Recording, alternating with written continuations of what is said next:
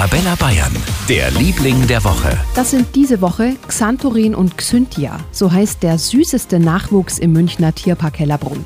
Zwillinge bei den Elchen. Die stolze Mama hat einen eher klassischen Namen und heißt Beate. Elchmama Beate also und ihr Nachwuchs halten sich im Moment noch im hinteren Teil ihres Geheges auf.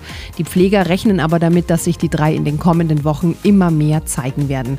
Wie groß und vor allem wie putzig die Elchkinder sind, entzückende Bilder finden Sie auf arabella-bayern.de und in unserer Arabella Bayern App. Für ganz Bayern, der Liebling der Woche auf Arabella Bayern.